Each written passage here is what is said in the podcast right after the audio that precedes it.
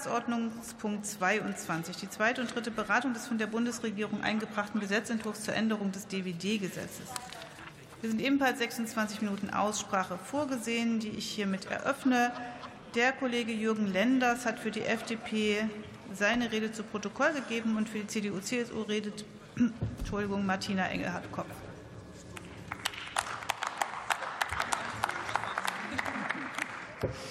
Guten Abend, sehr geehrte Frau Präsidentin, liebe Kolleginnen und Kollegen, meine sehr geehrten Damen und Herren.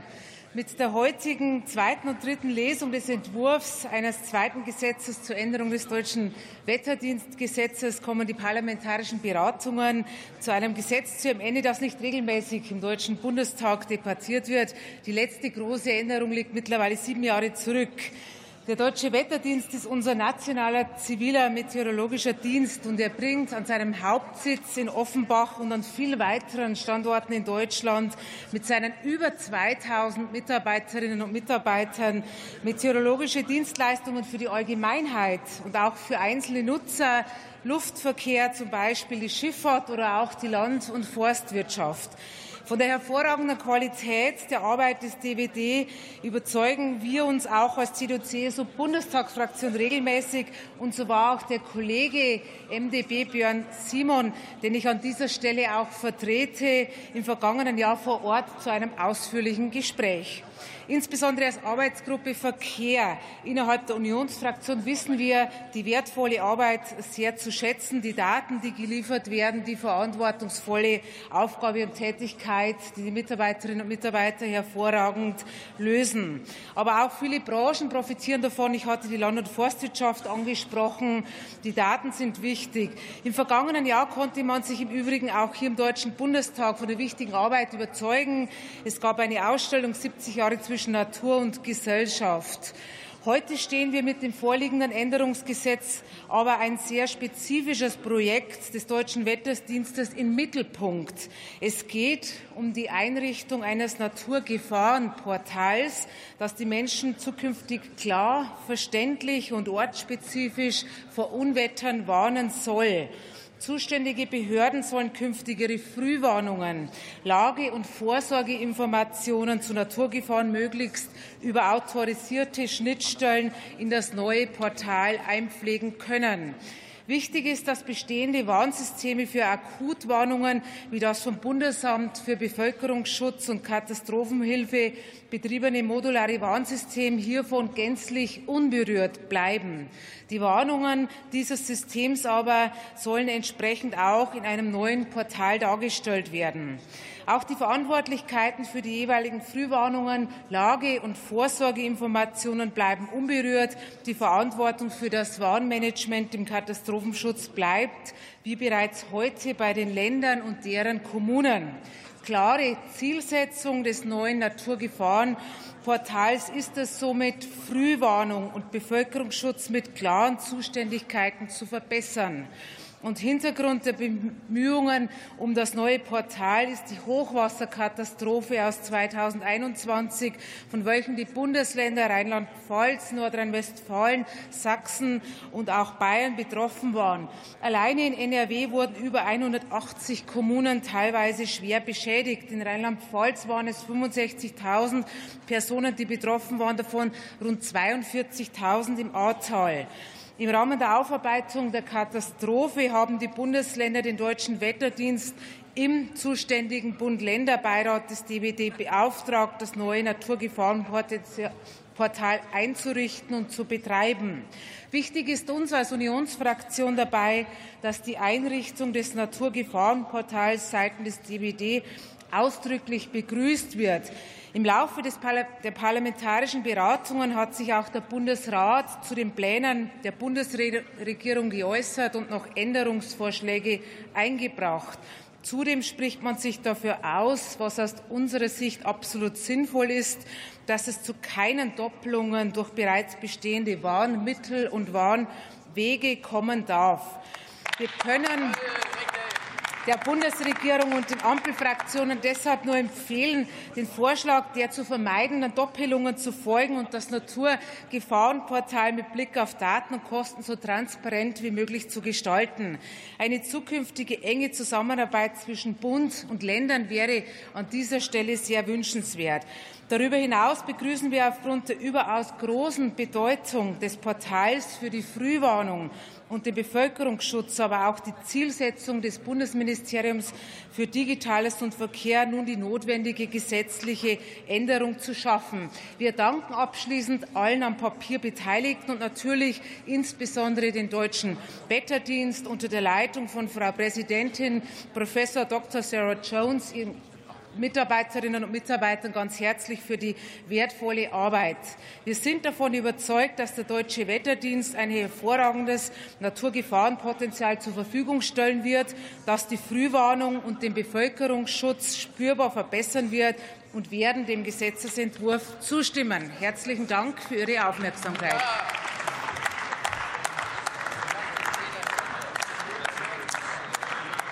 Jan Plogner hat seine Rede für die SPD-Fraktion zu Protokoll gegeben. Das Wort hat Dirk Brandes für die AfD.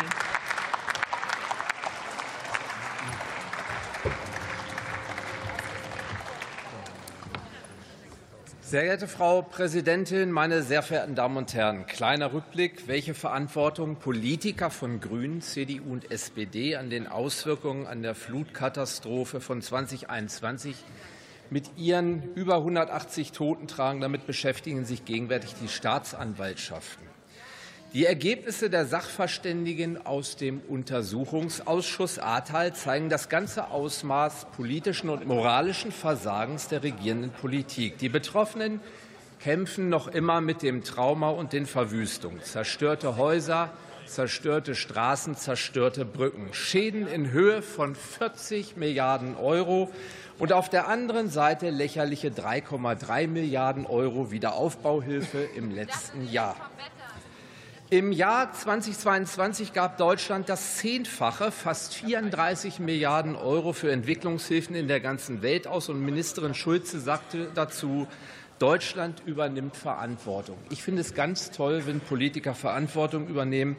Aber es wäre toll, wenn deutsche Politiker zur Abwechslung auch mal Verantwortung für Deutschland übernehmen. Werfen wir einen Blick aber auf jetzt Ihren Gesetzentwurf. Für ein Portal mit Vorsorgeinformationen und Frühwarnung an zentraler Stelle. Zweifellos ein Schritt in die richtige Richtung. Die Vorbereitung ist jedoch bisher etwas dürftig. Nach dem Desaster bei der Corona-App mit Gesamtkosten von mehr als 220 Millionen Euro ist bei vielen neuen Stellen, die jetzt geschaffen werden und bei so hohen Betriebskosten für ein weiteres Softwareprojekt der Bundesregierung nach meiner Auffassung Misstrauen geboten. Wir müssen uns fragen, inwiefern das Portal wirklich etwas verbessern wird. Denn obwohl die Wetterdienste vor der Flutkatastrophe gewarnt hatten, blieben die verantwortlichen Amtsträger aus den Altparteien untätig. Ein Medium, das den Deutschen etwas Unabhängigkeit von der behördlichen Liturgie verschafft, begrüßen wir. Wir sollten uns aber nicht der Illusion hingeben, dass eine App in der Lage wäre, die Nachteile einer trägen, gleichgültigen, inkompetenten, verbohrten Regierung zu kompensieren. Ich erinnere,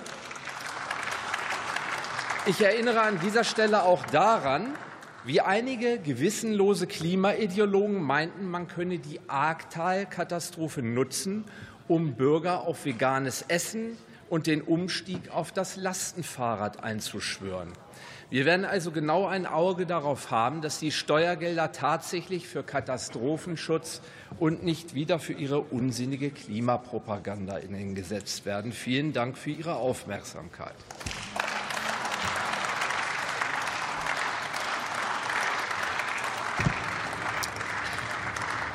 Für Bündnis 90 Die Grünen hat Susanne Menge jetzt das Wort.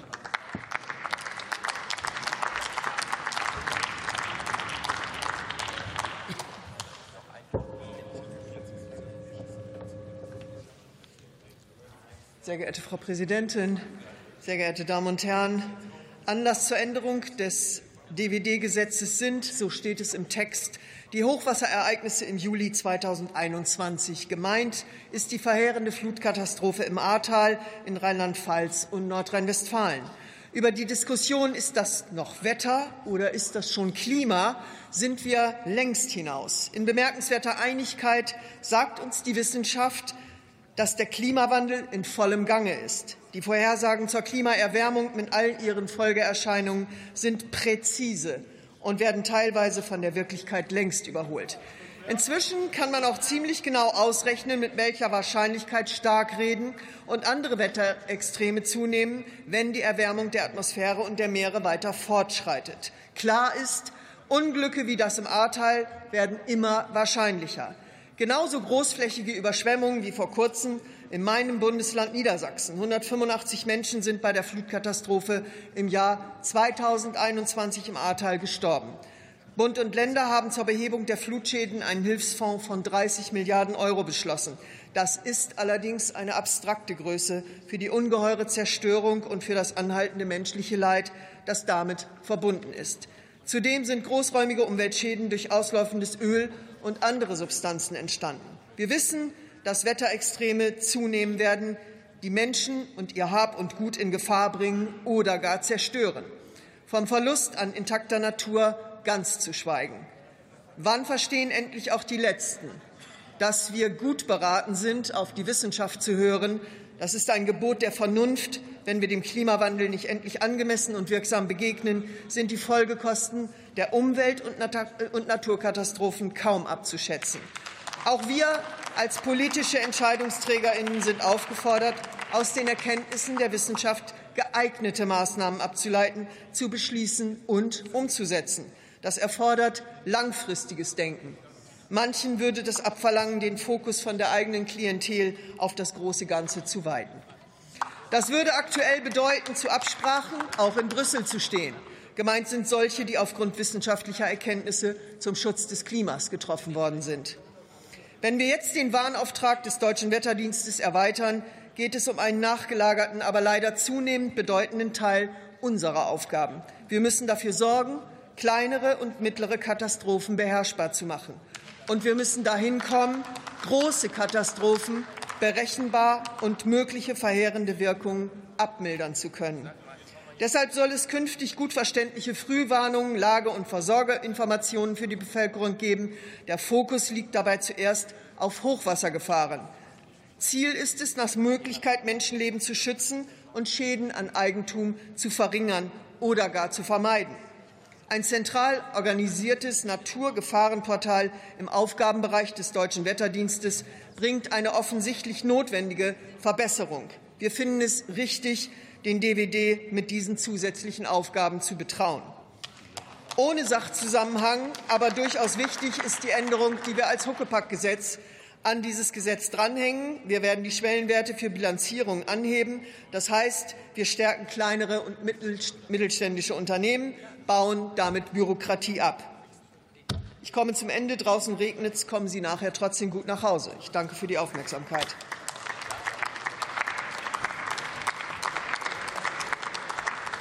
Bevor ich mitteile, dass äh, Herr Schätzel seine Rede zu Protokoll gegeben hat, äh, gebe ich das Wort zu einem Antrag zur Geschäftsordnung Herrn Brandner. Na, nach der Abstimmung. Okay, nach der Abstimmung. Gut, dann äh, gebe ich zur Kenntnis, dass Herr Schätzel seine Rede zu Protokoll gegeben hat. Und wir kommen zur Abstimmung über den von der Bundesregierung eingebrachten Gesetzentwurf zur Änderung des DWD-Gesetzes. Der Verkehrsausschuss empfiehlt in seiner Beschlussempfehlung auf Drucksache 10428 den Gesetzentwurf der Bundesregierung auf Drucksache 132 in Kenntnis der Unterrichtung auf Drucksache 10282 in der Ausschussfassung anzunehmen. Ich bitte diejenigen, die dem Gesetzentwurf in der Ausschussfassung zustimmen wollen, um das Handzeichen. Das sind die Koalitionsfraktionen CDU, CSU. Wer ist dagegen? Wer enthält sich? Das ist die AfD-Fraktion. Damit ist der Gesetzentwurf in zweiter Beratung angenommen. Bei Zustimmung durch die Koalitionsfraktionen CDU, CSU. Die AfD-Fraktion hat sich enthalten. Gegenstimmen gab es nicht. Dann kommen wir zur dritten Beratung und Schlussabstimmung. Ich bitte diejenigen, die dem Gesetzentwurf zustimmen wollen, sich zu erheben. Vielen Dank. Wer möchte da? Setzen Sie sich wieder. Wer möchte dagegen stimmen? Da sehe ich niemanden. Wer möchte sich enthalten? Das ist die AfD-Fraktion. Herzlichen Dank. Damit ist der Gesetzentwurf bei Zustimmung durch die Koalitionsfraktion und die CDU-CSU, keiner Gegenstimme und Enthaltung durch die AfD-Fraktion in dritter Beratung angenommen. Jetzt kommt Herr Brandner dran mit einem GO-Antrag. Ja, vielen Dank, Frau Präsidentin. Der nächste Tagesordnungspunkt ist ja zu später Stunde ein äh, Gesetzentwurf eingebracht durch die Bundesregierung. Das muss ja ein wichtiges Gesetz sein, sonst würde es ja A nicht eingebracht und B nicht so zu später Stunde. Und ich sehe den Minister, äh, den zuständigen Minister nicht auf der Regierungsbank. Das geht da um den Minister für Digitales und Verkehr, Volker Wissing. Wenn ich den Vizepräsidenten Kubicki vorhin richtig verstanden habe, hat Herr Wissing heute schon mal unentschuldigt gefehlt. Das kann er wieder gut machen. Deshalb beantrage ich für die AfD-Fraktion die Herbeizitierung des für diesen Tagesordnungspunkt zuständigen Ministers für Digitales und Verkehr. Vielen Dank.